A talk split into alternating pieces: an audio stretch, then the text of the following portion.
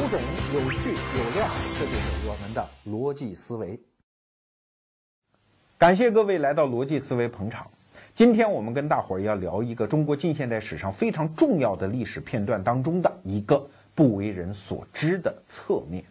那这个片段是啥呢？就是五四运动啊！一九一九年的五月四号这一天，一帮北大学生冲出了校园，喊出了口号：“外争主权，内除国贼，还我山东，还我青岛。”到天安门广场转了一圈，火烧了赵家楼，这就是著名的五四运动。那这个历史事件啊，通常我们接受的那个版本是这么描述的啊，它的背景是第一次世界大战结束，这是一九一八年的事儿，然后紧接着呢就开巴黎和会。列强在巴黎开会，决定战后的全世界的政治格局的安排。那中国作为战胜国嘛，我们当时也是协约国的一份子啊，自然要参会啊。可是万恶的列强欺我中华无人呐，居然要把战败国德国在中国山东的那些权益，包括胶州湾的一些权益啊，包括对青岛的占领啊，不还给中国人，还给谁呀？还给中国人的世仇日本人。那我们能干吗？所以消息传回国内，爱国学生就很激动啊。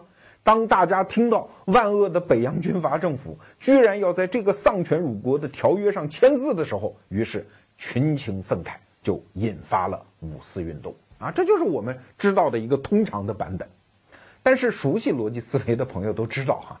任何历史事件，当你把镜头一旦推进的时候，当你看到细节的时候，你会发现，哎，好像不太是这么回事儿哈。来给大家举个简单的例子，比如说有一部电影叫《我的一九一九》，其中著名的陈道明先生扮演顾维钧，当时中国参加巴黎和会的一个著名的外交官啊，他在会谈的现场就说出了这样一段台词，说我们中国人不能没有山东，就像你们西方人。不能没有耶路撒冷一样。哦哟，这个句子真的是好让人好感动。你想，山东是什么地方？是孔圣人出生的地方，是中国人的圣地啊！怎么能让异族占领呢？就像你们西方人也不能看到耶路撒冷沦落到异族手里是一样的吧？据说这句话在第二天传扬了整个巴黎的新闻界啊，到处有人给中国人竖大拇哥，外交官好样的。但是啊，我们本期节目的策划人啊，刘学先生翻看了大量的书籍和档案之后，他告诉我，说顾维钧当时在现场没说这句话。那为啥呢？当时的会议记录上面没有这句话呀。所以你看，很多历史都被我们用情绪和标签这两个人的天然的功能把它给定格在那儿，而一旦定格之后啊，未必就是对的。哈哈，今天我们就花一整期节目的时间跟你聊一聊。巴黎和会到底上演了什么？我们的注意点尤其集中在那些被钉在历史的耻辱柱上、扔在历史的狗屎堆里的那些中国的卖国贼们，在整个这件事情当中，他到底扮演了一个什么样的角色？那就要回到一个问题：啥叫山东问题啊？山东问题是怎么来的啊？简单回溯一下历史啊。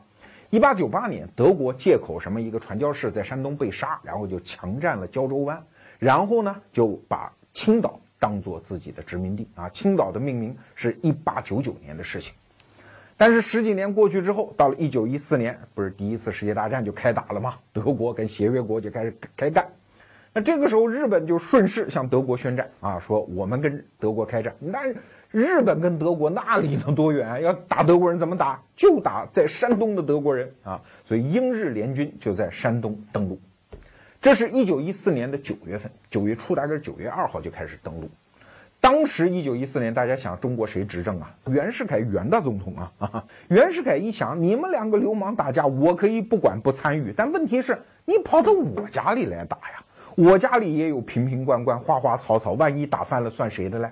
我们中国可是中立国，我这时候可没参战啊，所以我可以严守叫武装中立的姿态。啥叫武装中立啊？就是在我家里，谁先动手，我不管你跟谁动手，只要你先动手，我就跟你动手。所以袁世凯就问山东督军靳云鹏说：“如果跟日本人干起来了，你估计能守几天？”靳云鹏算了算日子说：“嗯，七天。”那袁世凯接着问呢：“那七天之后呢？”靳云鹏说：“我听你袁大总统的呀。”那说白了就是打不了嘛，国家太弱嘛。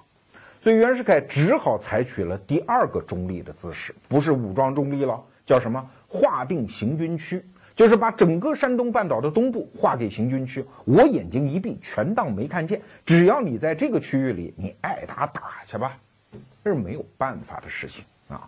所以后来日本人果然就把德国人给撵走了，就替代了德国人在山东的那个地位。但问题是，这是一个战争时期的一个非常局面。第一次世界大战可是打了四年哦，从一九一四到一九一八期间发生了很多变局。这四年的一个悬案，你想在中国，袁世凯一九一六年都死了嘛，然后是段祺瑞的皖系军阀的政府嘛，对吧？所以这当中就出现了很多变数。好，我们先把山东问题先搁在这儿，我们先看看那个时候的北洋军阀政府到底是一副什么模样啊？在历史教科书当中，我们得到的概念都是：哎呀，一帮酒囊饭袋，打仗打不过外国人，老会欺负中国人，天天打内战，是那么一帮人。你如果说内政，民国初年特别糟糕，哎，这确实是这样。但是在外交上，要知道，民国初年的政府是屡有斩获的，至少不像我们历史教科书里描述的那样，既无能又无实还无谋啊。我们就从无能、无实、无谋这三点来看啊。先说无能的问题，其实民国政府刚开始是挽回了很多利权的。比如说，西藏当时英国人有一个图谋，在所谓的西姆拉会议上，当时想画一条麦克马红线，那袁世凯就用非常高超的外交技巧，把他这个动议给驳回了啊！这当然是另外一个故事了。再比如说，著名的二十一条，日本人一看呀，西方人列强都在欧洲打成一团，无力东顾，那这个时候我就逮着中国，对吧？人就猛欺负呗。所以就对袁世凯提出来所谓的二十一条，虽然我们现在都在讲啊，袁世凯最后还答应了二十一条，也签字了，但是袁世凯答应的二十一条和日本人原先提出来的那个足以让中国人亡国灭种的二十一条，可完全不是一回事儿。可以说，在整个过程当中，袁世凯用他的智慧，用当时中国人所能用尽的穷尽的一切外交手段，为中国争得了巨大的外交权益啊。啊嗯，这个从一点就可以看得出来。你看日本方面的史料，当时二十一条签完了之后，日本外相叫加藤高明辞职了，引咎辞职。为什么？交涉结果不如预期嘛。所以在日本的政界看来，这是一次失败的外交。所以后来日本人就特别恨袁世凯。那这当然不是说替袁世凯翻案啊。袁世凯后来称帝的时候，日本人是反对的最激烈的。啊你比如说那个大家都知道啊，那个小凤仙的干老公叫蔡锷，蔡锷是啊反对袁世凯，这好像都是历史的大英雄。可是你知道蔡锷的军费是谁给的吗？日本人给的。日本人恨袁世凯入骨啊，所以袁世凯在临死的时候就在自己的遗书里面为自己的死下了一个定义，叫为日本去一大敌，看中国再造共和。所以这样的人，你能说他在外交上是无能之辈吗？不能这么说吧。我们再来看第二点，叫无实。啥叫实啊？就是能够抓住历史的那个稍纵即逝的机会，做出敏捷的反应和行动。在这方面，北洋政府做的也是不错的呀。就在我们今天讲述的这个故事的后面，一九一九年啊，大家知道那一年俄国发生十月革命，当时的北洋政府就抓住了这个历史机会啊，组织了一支远征军，由当时段祺瑞的左膀右臂叫徐树铮的人，这个人我们以前节目也提到过哈。长途奔袭外蒙古，恢复了对外蒙古的统治，而且把已经被沙皇俄国侵占了很多年的唐鲁乌梁海收纳回版图，那可是十七万平方公里哦啊！所以到那个时候为止，中华民国是辛亥革命之后它的版图达到最大，所以你能说他在外交上没有见识吗？我们再来看吴谋，哈哈，北洋政府也是人精啊。你比如说，我们刚才讲的那个长途奔袭外蒙古的那支军队，那个军费谁出的？日本人出的。哎，你相信吗？当时段祺瑞就跟日本人签订了一个叫西元大借款，西元是一个日本人的名字了啊，就借给中国一亿四千五百万日元，这是很大一笔钱啊。那为啥要借呢？站在日本人那边说呢，说二十一条实在跟中国把邦交搞得非常不好啊，稍微缓和一下，然后借了中国这笔钱。而段祺瑞算的账是什么呢？我拿啥给你抵押借这笔钱呢？我就拿你侵占的山东的什么铁路啊、车站呐、码头啊这些利权，我抵押给你借这笔钱。反正这块肉也叼在你嘴里，我还不如先换点银子花一花啊。然后这个银子花到兜里之后呢，一方面组织参战，第一次世界大战，然后刚才我们说的收回外蒙古的军费，就从这西元大借款里出的呀。哎，你可能会说啊，这不还是丧权辱国吗？借日本人钱，这笔钱后来没还啊。包括后来这个一九二五年到一九二七年那个南方的革命政府，因为北伐成功了嘛，就说啊，北洋政府欠的债我们就都不还了。那你说，如果段祺瑞还在，他会还吗？现在已经有清楚的史料表明，我们本期节目的策划人刘学先生告诉我啊。段祺瑞也没打算还啊，在一个当时的回忆录当中，段祺瑞亲口跟当时的总统冯国璋讲的，说我从来就没打算还过这笔钱，因为用的就是日本人嘴里叼的肉换的钱啊。那结果是什么呢？结果后来日本兴业银行，这日本当时大银行，因为中国人不还钱，差点破产。啊，所以当时也是在日本的媒体啊、新闻界，他们也认为这是丧权辱国的一次非常愚蠢的借款条约，啊，所以你不能说他无谋吧？好，我们在这儿不去夸奖北洋政府多牛多牛了，那个没有意义啊。我们就来看山东问题，北洋政府的处理方式。那既然这块肉已经叼在日本人嘴里，那咋办呢？啊，我们肯定是要谋夺把它收回呀。所以现在很多历史上都讲啊，说北洋政府在参加巴黎和会的时候毫无准备，这是地地道道的胡扯。不仅有准备，而且准备的非常早啊！一九一四年那边第一次世界大战刚打，这个时候中国的一批外交家已经开始坐下来，认认真真的研究战后问题了。所以你看，中国人那个时候还没参战呢，那个时候德国人和英法打得乌眼青，还没看出来谁胜谁败嘞。但是中国人这个时候已经明确的知道，或者说明确的在判断，协约国一定是胜利方，那对吧？因为只有协约国胜利，山东才能拿得回来嘛。所以那个时候，其实中国人已经在准备巴黎和会了啊，提前了至少四年。现在据档案能够查出来的日子是一九一四年的十月十三号。当时中国的外交总长叫陆征祥，这个时候他就被袁世凯紧急召回国内，主持了一个会议，去系统的研究中国在战后参加巴黎和会的问题。当然，当时还不知道是巴黎和会啊，也不知道第一次世界大战要打几年，但是早下手做准备，这总没有错吧？所以在第一次世界大战持续的四年间，中国人可没闲着，至少干了三件事儿。第一件事呢，就是在陆征祥主持的这个会议的框架下，中国人系统的研究了国际法的大量先例和惯例，啊，以在战后的会议上找到那个理据啊，为中国人争得更多的利权，这是大量的案头工作，这按下不表啊。第二件事情就是参战嘛，啊，其中主张的最坚定、最强烈的就是段祺瑞。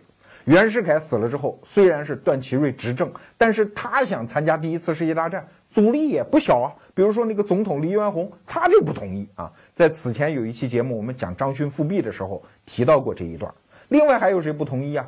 广东的孙中山嘛，啊，当时孙中山说，反正我是地方政权，只要是跟你北洋军阀作对的事儿，那我都赞成啊。只要是你想干的事儿，我就都想法让你干不成。所以反对，反对，反对。啊，段祺瑞就在这么强大的反对声音下，一定坚持要参战。为啥？因为你如果作为一个中立国，战后人家老大们分赃，用你什么事儿？你只能站在旁边干看着。你只有参战，加入协约国以后的巴黎和会，你才能够拿到一张值钱的门票嘛。所以说，中国参加第一次世界大战，虽然没派多少兵，但是派了一些华工啊工人过去，但是好歹我们拿到了这张门票啊。那第三件事情呢，就是联络美国。为啥要联络美国呢？两个原因。第一，它是一个新兴的大国，在太平洋这样的一个领域，它将来肯定是有发言权，所以烧点冷灶，这总是没错的。第二个原因呢，就是美国这个时候的总统叫威尔逊。威尔逊总统现在中国人已经不太熟悉了啊，但是你知道母亲节吧？每个五月的第二个星期天，母亲节就是威尔逊总统提议创设的，可以说他是妈妈节的妈妈啊。威尔逊总统是美国总统当中至今为止啊唯一一个哲学博士，可见他是一个带有强烈理想主义色彩的这么一个大知识分子总统。所以在第一次世界大战后期，他就提出来所谓十四点和平建议啊，这里面就充满了理想主义的色彩啊，包括提出创设国联，就是今天联合国的前身啊。当然，这个计划理想主义到什么程度？就是他提议，到最后美国国会不批准，所以美国反而没有参加国联。威尔逊还提出来，一定要让这个时代的公理战胜强权。你看这句话由美国总统提出来，落在中国人的耳朵里，那真是如久旱逢甘霖一般。我们是弱小民族，我们就盼着有公理嘛。所以中国人就特别想跟美国人联合，在战后的和平会议上让美国人撑咱们一把。而站在美国人这一边呢，他也愿意跟中国人勾搭。为啥？他是一个新崛起的大国，他也想在亚洲太平洋地区有这么一个战略伙伴。而日本人明显不是这个人选，对吧？因为日本人想独霸这片地区，所以要挑选中国人跳一曲在太平洋上的双人舞。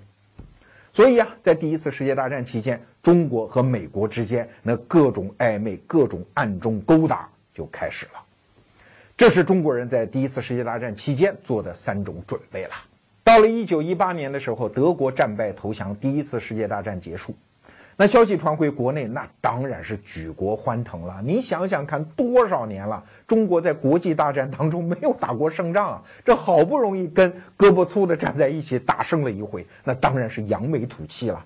国内的各派政治势力，不管原来对参战是一个什么态度，现在都一律欢欣鼓舞。包括那个反对参战最激烈的南方革命政府啊，他们说，不管原来我们是什么态度，现在到巴黎和会谈判，我们也得派代表，我们也得分一杯羹啊。当然，他们也知道了，北洋政府是不会让他派代表的。那怎么办呢？他们就选举美国总统威尔逊当我们南方的代表，反正我们精神会餐一把啊，我们也过过瘾。这当然是个笑话了。当时民间舆论就充满了这种乐观主义的情绪啊。当时的舆论甚至要求北洋政府的外交家们到巴黎和会上提出什么样的要求啊？把朝鲜要回来，越南要回来，琉球要回来，那钓鱼岛就更别说了，什么台湾、香港、澳门全部得回归祖国。当然，对于职业外交家来说，就北洋政府像陆征祥那批人，他不会定这么不切实际的目标。当时政府定的目标是啥呢？把辛丑条约给废了。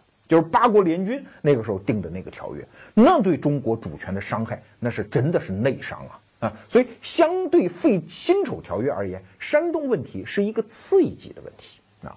所以当时中国的策略非常简单，一方面拉着日本人啊，说山东问题以后再说，你支持我废辛丑条约；另外一方面也拉着美国人说，我也联合你，能不能到巴黎和会上撑我这么一把，就定下来这么一个目标。好了，十一月二十八号，北京举行盛大的阅兵式。与此同时，北京所有啊呃机关公务员放假一天。然后内务部当时还给全国所有宗教组织发了一封信啊，说你们应该选十二月一号这一天，按照各自的宗教仪轨搞祈祷啊。所以你想那一天可热闹了，全国的道士、和尚、喇嘛、神父都在按照各自的宗教仪式搞祈祷。就在这一片祈祷声音当中。一支队伍出发了，谁呢？就是当时的外交总长陆征祥带领的到巴黎和会去谈判的代表团，从北京出发。这十二月一号，十二月二号，陆征祥代表团一行来到了沈阳。当天，日本驻沈阳的领事馆就设宴款待他们一行啊。当然，在宴会上，双方推杯换盏，谈的就特别好啊，真是好话说尽。说到了巴黎和会上，我们东方两个民族可要彼此提携扶助哦。你帮助我们实现废除辛丑条约的目标，山东问题我们就暂时不提，好不好啊？啊，双方已经达成了这样的一个默契。但是，在第二天，当陆征祥代表团到达韩国的汉城。就是今天的首尔的时候，陆征祥突然变卦，这也是近代中日外交史上的一个悬案啊！到底是为了什么？反正陆征祥就称病了，说我病了，我谁也见不了了。原来准备到日本见一堆人，我谁都不见，能不能直接取消？我直接从日本的马关换船，就直接够奔美国去也。那当时中国驻日公使叫张宗祥，就气疯了。说这一段时间我做了大量的工作，给你安排了那些会见，包括觐见日本天皇，包括拜谒明治天皇的陵墓，见日本首相等等。你现在给我放鸽子，我哪受得了？所以当时张宗祥还闹着要辞职啊，但是后来也没辞成了。最后讨论来讨论去，说那还是见见吧。那见了谁呢？陆征祥到了日本东京之后，就见了日本的外相，还见了日本派到巴黎和会的那个代表团的团长啊。见面时间也非常短，双方谈谈的也是不咸不淡，哼哼哈哈，没有一句实在话啊。包括觐见天皇这些事儿就全取消了。拜谒明治天皇的墓，就派一下属去带着拜一拜就可以了。总而言之，就非常草率潦草地完成了日本之行，直接够奔美国去也。当然，这是为啥突然中国人翻脸了呢？其实很简单，据日本人讲啊，就是因为美国人插了一杠子。美国人在十二月二号前后跟陆征祥讲，说，到底是跟美国人好，还是跟日本人好？你们自个儿挑，但是请注意，不要脚踩两只船啊！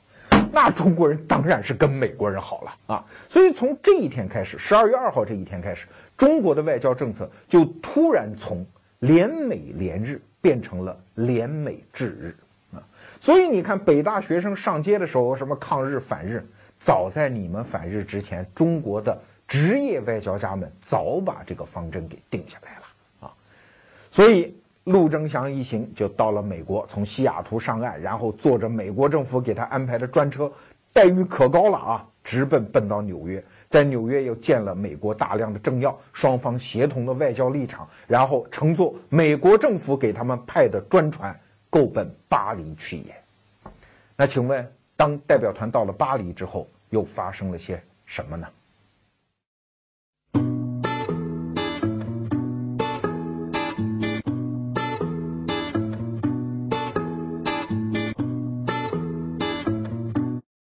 怎样才能每天听到罗胖六十秒钟的语音呢？首先在微信通讯录当中点击订阅号，然后点击右上角的加号，在搜索框当中输入“逻辑思维”四个字儿，姓罗的罗没有走之儿哦。点击搜索，在搜索结果中点击这个歪嘴的胖子就可以了。如果想让咱们的逻辑思维更显眼一点，你可以在资料界面上点击右上角三个点的按钮，在弹出的界面中选择添加到桌面，逻辑思维就跑到你的手机桌面上了。话说，一九一九年的一月十一号，陆征祥带领的中国代表团抵达了巴黎，参加第一次世界大战之后的巴黎和会。当然，同行的人很多了，在这儿我们重点给大家介绍三位啊。第一位呢，就是我们反复提到的这个陆征祥，中华民国的外交总长。陆征祥这个人呢，没有留过洋，但是呢，俄文非常好。他是北京的同文馆毕业的，而且少年得志啊，二十五岁的时候就被任命为当时驻荷兰的大使。当然那会儿是清朝哈，还是有皇上的时候。他到民国之后啊，做了一个特别重要的在外交方面的贡献，就是重整了外交部系统。当时袁世凯任命他为外交总长的时候，他跑到外交部说：“所有人先都解雇，然后按照新的标准重新考试。如果你没有外文或者外事的相关的背景或者专业，你根本考都不让你考。”据说袁世凯有一个侄子，就是因为这次考试被清出了外交部，是这么一个人。那那第二个人呢，就是大名鼎鼎的顾维钧。顾维钧的回忆录啊，那么多本，是中国近现代外交史上的名著啊。顾维钧这个人可是地地道道喝洋墨水长大的，是美国哥伦比亚大学法学院毕业的博士。据说他当年的博士论文现在还是国际法专业里面的名著啊！博士论文就达到这样的水准。当然，民国创建之后呢，他就回国，成为袁世凯既是英文秘书又是外交秘书，参与了当时呃，包括后来一系列重大的中国的外交事件。啊，呃，他也是中国第一任民国的国务总理唐绍仪的女婿，是。外交界的名门正派，那第三个人呢，叫施肇基。在参加巴黎和会的时候，他当时还是英国公使啊。施肇基这个人也是特别有意思，他也没有留过洋，但是呢，他是一个老抗日英雄，跟日本人周旋过好多次。比如说，一九零九年的时候，日本的前任首相伊藤博文，这也是大名鼎鼎的人物啊，在中国的东北呢遇刺，刺杀他的人是谁呢？是一朝鲜人，是朝鲜志士，叫安重根。但是当时施肇基就负责处理这事儿，你看他的反应有多快啊！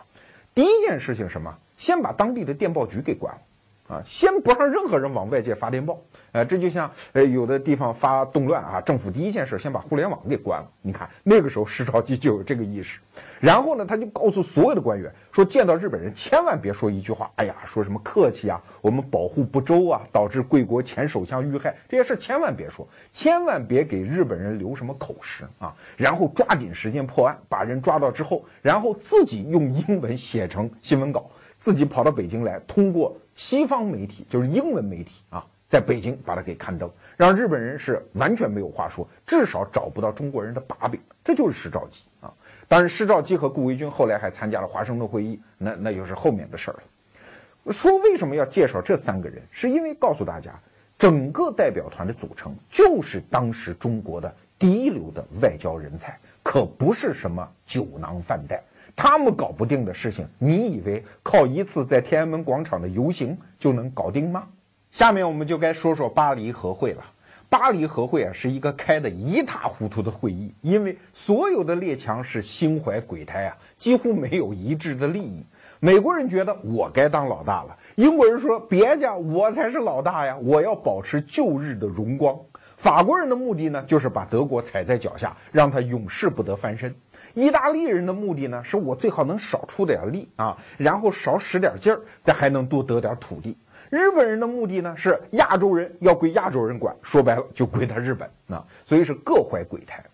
当时中国代表团来的时候，为什么心气儿那么高呢？因为当年参加一战的时候，你们列强保证过呀。当时英国人就至少向段祺瑞保证过啊，说你只要参加打德国人。将来你的大国地位，哎，我就要尽力帮你恢复。所以，我们是带着很多承诺来到这个会议上。但是到了会场之后，发现完全不是那回事儿。中国问题在列强看来，就是一个非常边缘的问题，而且中国代表团的位置和地位也非常的低。你看啊，英法美日意这五个国家，每个国家准许进会场五名代表，连巴西都有三名代表呀。而中国进会场的只允许两名代表，说白了，你就是第三流的国家嘛。而且这个过程当中啊，还发生了一件小事儿。当时陆征祥来到巴黎的时候，在国内的啊那个呃大总统徐世昌让他带了一批勋章过去，说你看到哪个大总统啊啊大首相啊大总理啊，你就给他发勋章啊，以显示我中华民国跟他们在外交地位上是对等的。结果，陆征祥第一次见到法国总理，那个号称“老虎总理”叫克里蒙梭啊，说给你发勋章。克里蒙梭说：“嗯，不要，嗯，不要。”碰了一鼻子灰。所以，陆征祥觉得这简直就是自取其辱嘛，从此绝口不再提什么给人家总统、总理授勋章这件事情。所以，可见当时我们在国际那个谈判场上的位置是非常可怜的。那不受勋就不受勋呗，我们来到巴黎又不是跟你争嫌弃的。我们是为了达成国家的外交使命的，只不过这个时候使团已经把外交目标调低了一点，看来原来什么废除辛丑条约这个目标是不切实际的，所以大家就聚焦在了山东问题上。一月二十七号，机会来了啊！这个时候列强已经在讨论怎么瓜分德国留下的前殖民地问题了。二十七号就讨论到了中国山东。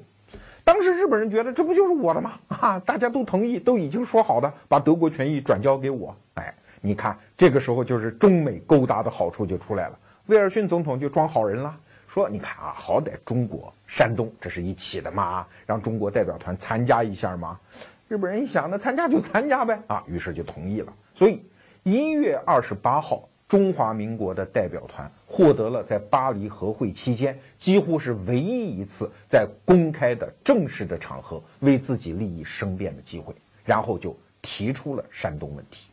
要知道，这在当时的那个巴黎和会的外交氛围当中，这算是一次偷袭呀！因为日本人没觉得中国人要提山东问题啊，你不是说好了提辛丑条约吗？啊！顾维钧当时代表中国发言，他面对的是一个日本人觉得完全充足的理由。日本人觉得至少三条：第一，这是我流血流汗打下来的；第二，这是你列强许给我的啊！如果不把山东德国人的权益转交给我日本，我冤大头啊！我干嘛要出兵啊？我要死那么多人呢？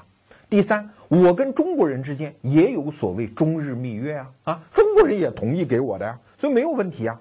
但是你看。顾维钧作为一个职业外交家的水平就体现在这儿，他不是像电影里演的搞什么情感攻势，跟你说什么耶路撒冷、孔圣人、山东故乡，整这些东西。你在那个外交场合讲这些是没有用的，你得讲出理来。顾维钧汤汤汤汤汤给出了理由。首先，中日密约我们承认签了，但对不起啊，国际法上有一条叫武力胁迫原则，就是如果在武力胁迫下签的约，那不算的呀，对吧？你摁着我脖子让我叫你一声爷爷，我叫了，然后我就是你孙子，这个话说不妥吧？第二，就算是有这么一条协约，那也是对当时发生大战时候的一个临时性的安排。所以，既然我们现在在开和会，我们就要重新对利益进行安排啊。第三，他又引用了国际法上当时一种叫情势变迁原则，就是打仗之后很多情势已经发生变化了。比如说，我们原来把权力给到德国人，现在因为我们跟德国人宣战，所以我们原来给德国人那些东西，已经天然那些权利就没有了。我们跟德国人签的所有条约已经作废了，所以你怎么可能从德国人手里继承什么权益呢？顾维钧讲的第四个理由是你日本人也不翻翻看，当年我们中国人和德国签的协议里面可是白纸黑字讲的明白，给德国人的所有权益是不可转让给其他第三国的。哦，你抢就是你的呀，我们从来就不承认这些权益是可以被转让的，你又从何处能够继承它嘞？所以你看，顾维钧的水平就体现在这儿，他汤汤汤汤汤讲的这一番理由，让日本人也哑口无言。所以当时舆论界有一句话嘛，说顾维钧像猫耍耗子一样把日本人耍在当场。至少在巴黎和会的这个现场，中国人在讲理这个层面上没有输啊。这是二十八号的事情，然后消息传回日本、传回中国都需要一点时间。到了一月三十号。日本驻中国公使就跟疯了一样，到处找外交部的人算账啊，说你中国人不是说好的吗？山东问题咱两家互相解决，在巴黎和会上不提出来吗？怎么能够出尔反尔呢？哎，但是一月三十号这一天是腊月二十九，马上中国人要过年，外交部人说，你别来，我们这儿没人上班啊，都放假了。所以这个日本驻中国公使疯了一样的找，一直到了二月二号才算找到一个外交部的次长，因为大老板已经出国了嘛，在巴黎嘛。外交部的次长叫陈露啊，就说了一通，说我们对你们很不满呐，你们最好不要再这么干了，等等啊。中国人也没有搭理他，但是从此中国就铁了心跟日本人要在山东问题上对干一场。当然了，人家日本人也不是吃素的。在这个点上讲理讲不过你，他可以绕到其他点上重新跟中国人另开战局。你看，这就是强国的好处，它和其他列强之间有更多的博弈点，可以进行外交上的利益交换。而你中国作为一个弱国，你就没有这个外交优势。那日本人很快就找到了当时支持中国人的美国人的一处死穴，啊。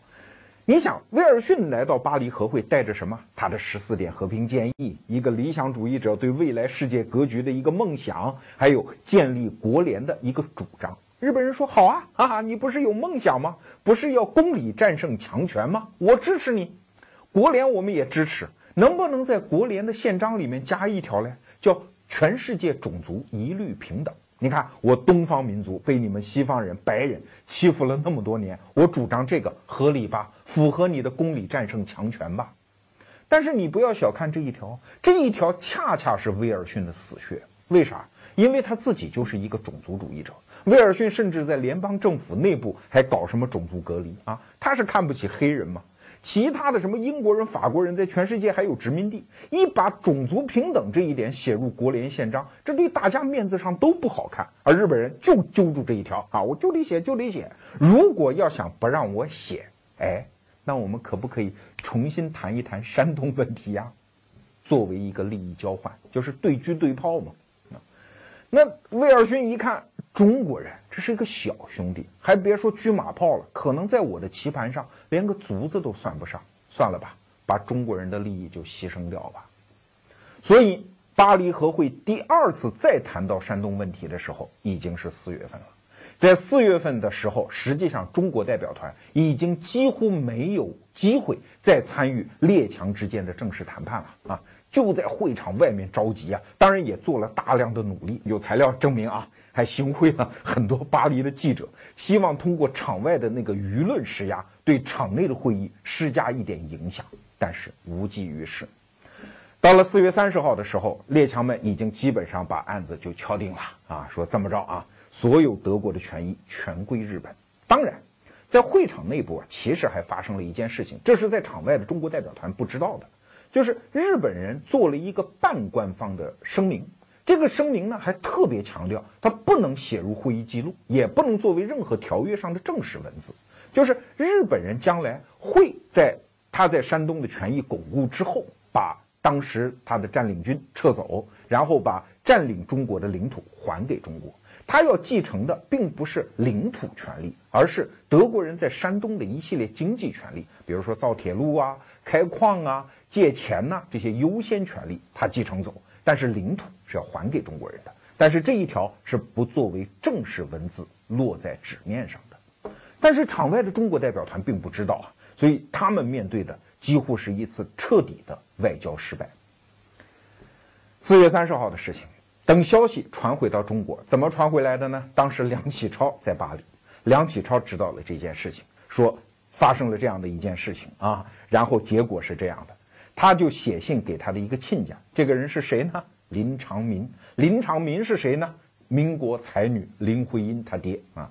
林长民就写了一篇文章，在报纸上把这件事情捅出来了。当这件事情到了报纸上之后，就等于捅到了所有中国人的面前。那之后的事情就完全失控了。前面我们讲的那一幕，四月三十号发生的事情，捅到中国国内，在五月四号就爆发了前面我们看到的五四运动。从此这件事情发生了一次急转弯。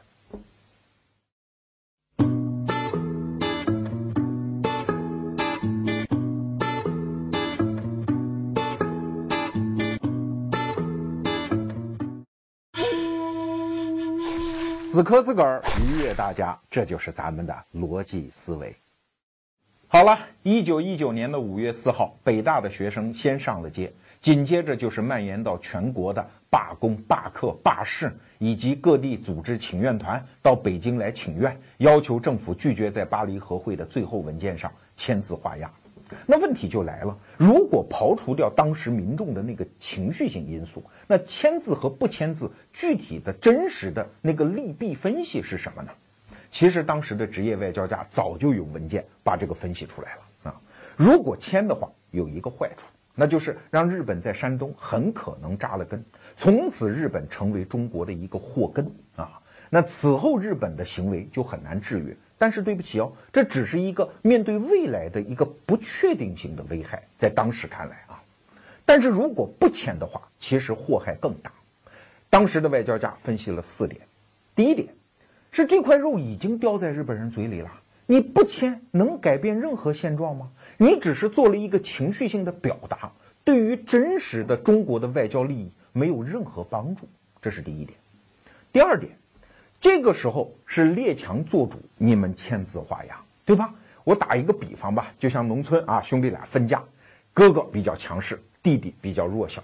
那毕竟在这次分家过程中，我们把什么舅舅呀、隔壁的老王啊、村长啊、什么村里的小学的老师啊，请来给大家做个见证。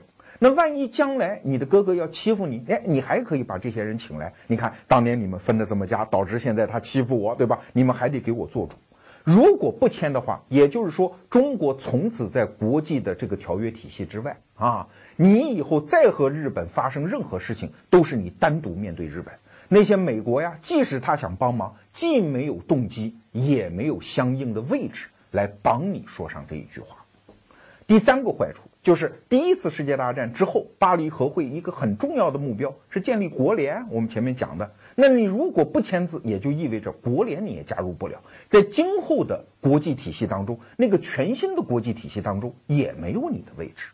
第四，就是巴黎和会的其他好处你也拿不到，这个好处就包括，比如说德国的战争赔款，啊。德国取消对华的一些特权，这些利益你也拿不到，因为你没有签这个字儿吗？原来德国对你的一些不平等条约，你还得继续执行，对吧？明明战胜国，但实际上你还得继续，比如说辛丑条约规定要给德国的赔款，你还得继续支付啊。所以你看这两种利弊分析已经多么的清楚啊！当然要签嘛。但是问题来了，谁敢签呢？门口到处是学生，是罢课罢工的人，是各地的请愿团。所以，对北京的中央的那些决策者来说，这个字儿实在是签不下去呀。当时的总理是谁？钱能训啊。段祺瑞虽然是执政，但实际上他是幕后大佬哈。钱能训说：“这个字儿我是没法签的，那怎么办呢？推呀！啊，这是中国人最擅长的。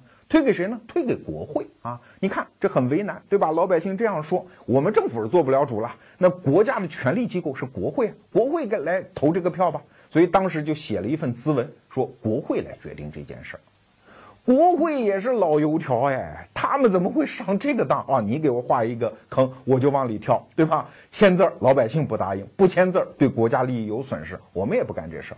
国会当时就给驳回去了，说这事儿我们不能管。按国际惯例，都是政府先签字，然后拿到国会来批准。你们先签了再说啊，签不签政府定。得一颗烫手山芋，又回到政府的手里。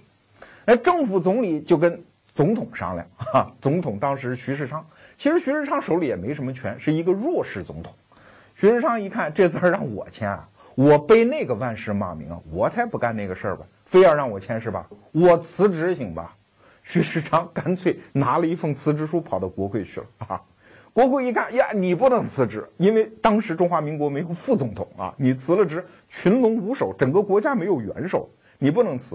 当时和总统徐世昌一起提辞呈的，其实还有总理钱能训啊。只不过大家都去挽留这个总统，没人挽留这个总理，所以钱能训就顺利脱身。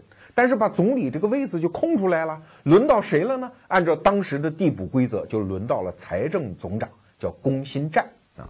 龚新战说到这个节骨眼上让我当总理，我哪有那么傻呀？事先说好啊，我就干十天，你们赶紧找人，上哪儿找人去？到了六月二十二号，他声明的所谓十天啊，已经到了，但是没人接啊，所以他只好皱着眉头，捧着这颗烫手山芋继续干下去。巴黎和会最后的签字的仪式是在六月二十八号。说白了，签还是不签，攻心战这一届政府，你必须做一个决定。那当时的决定到底是啥呢？其实，在六月二十六号之前，他们给前方，也就是巴黎打去的电报。一直是训令说得签，你们也得争啊，保留意见，实在争不过就签了吧。为啥？因为利弊实在是太清楚了嘛。但是后来为啥没签呢？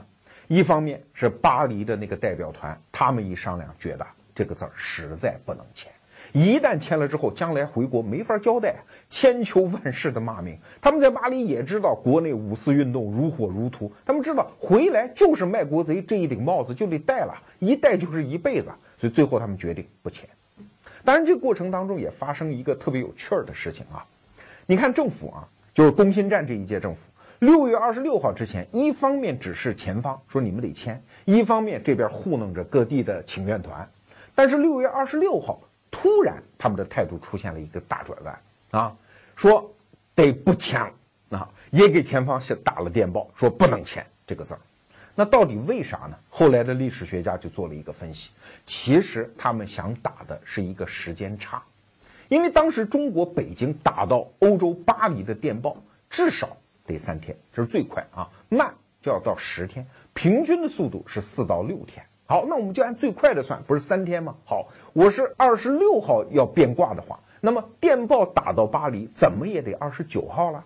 这已经是签字日二十八号之后的一天了。说白了，前方的代表团接到的训令是签，而签完之后接到的训令是不签啊。所以政府两面都讨好，这样的一关就过去了。但是不管怎么讲。中国虽然站在了战胜国的队列当中，但是当战胜国和德国签字画押的时候，这份文件上可没有中国人的签字哦。说白了，中国的外交利益此时本该实现，但是没有实现。那些爱国志士们，那些热情的学生们，拿到了他们想要拿到的东西，但是国家受到了损失啊。这个时候，你可能会说哈，那学生们也是好心办坏事嘛，他们的爱国的热情还是值得鼓励的。哎，那你就听听后来的故事吧。啊，你看五四运动主要针对的是三个所谓的亲日派卖国贼啊，其中首当其冲的就是曹汝霖。可是曹汝霖后来的表现如何呢？七七事变之后，在抗战当中，日本人也冲他招手啊，来吧，来到我这儿当一官吧。曹汝霖保住了晚节，民族气节，坚决不受委职啊。而谁受了委职呢？就是在五四运动期间，跑到曹汝霖住的那个赵家楼去点火，把他们家房子烧掉的那个人。那个人的名字叫梅思平，当时的北大学生，后来在抗日战争期间当了日伪的那个组织部部长和内务部部长。在抗战胜利之后，被以叛国罪枪毙。所以啊，历史上的是非，谁是好人，谁是坏人，谁是爱国志士，谁是卖国贼，真的是难说呀。好了，故事就给大家讲到这里。最后给大家几句话啊，这话不是我说的，是顾维钧说的。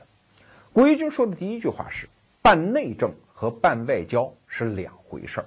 内政面对的是老百姓，一个政客可以跟老百姓漫天许愿，对吧？说话不算数没有关系，因为老百姓是一盘散沙嘛。你政治人物是强力人物嘛？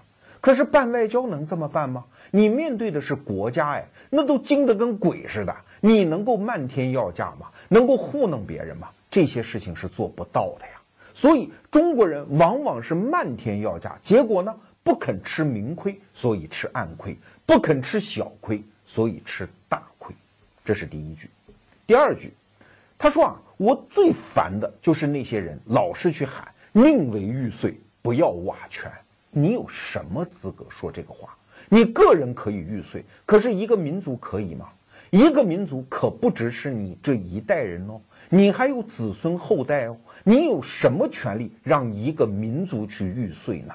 我们必须要回归理性。这是顾维钧说的两句话啊，在这期节目策划完成之后啊，我跟策划人刘学先生就聊整个这个过程哈。我说你最大的感受是什么？他说啊，看来强国和弱国真正的区别，不仅在于他们各自的经济啊、军事的实力，还在于他们思维方式的区别。什么叫弱国思维呢？就是不断的感受那些伤害，然后做各种情绪化的抓狂的表达，这就是弱国心态。什么是强国心态呢？就是立足于现状，着眼于利益，一点一点地改善自己，分析对问题，然后找到解决它的方法，既不去感受那个伤害，也不做任何抓狂的、失态的、过分的情绪性的表达。你看这个分析非常的精妙，所以我最后就想问：回到今天的中国，你说我们到底已经是一个强国嘞，还是身上有一些？弱国的影子嘞。